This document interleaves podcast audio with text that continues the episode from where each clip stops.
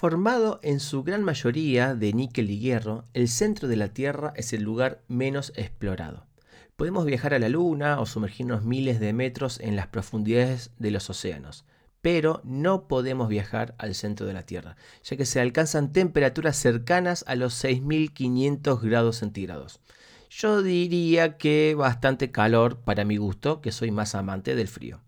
Ahora, este núcleo, el centro de la Tierra, representa un 32% de toda la masa de la Tierra y se divide en un exterior líquido y un interior de metales sólidos.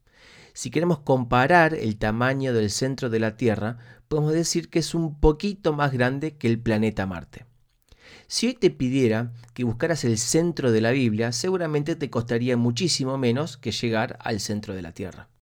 Con los años han agregado números a cada uno de los libros de la Biblia, lo que conocemos como capítulos y versículos, para que sea más fácil la lectura y encontrarlos y recordarlos fácilmente.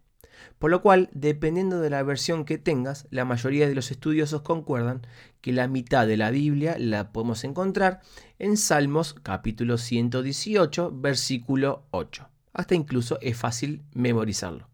Dice lo siguiente. Mejor es confiar en Jehová que confiar en el hombre. Puede que parezca un accidente pensar que justo la mitad de la Biblia hace referencia a Cristo. Y es que cada libro nos lleva a Cristo.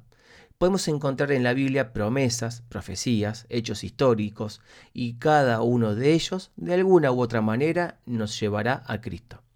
Y en esta breve pero poderosa referencia, una vez más se nos recuerda de la importancia de dejar todos nuestros planes en manos de nuestro Creador.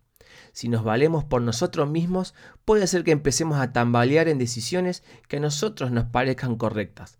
Pero si confiamos en nuestro Redentor, Creador, el fundamento sólido y centro de la historia, que es Cristo, tus planes y proyectos y anhelos más profundos hallarán pronta respuesta y oportuna atención. Confía en Jehová y Él te concederá los pedidos de tu corazón. Si este mensaje fue de bendición para tu vida, te invito a que lo compartas. Seguramente hay alguien que lo puede necesitar. Que tengas un bendecido día.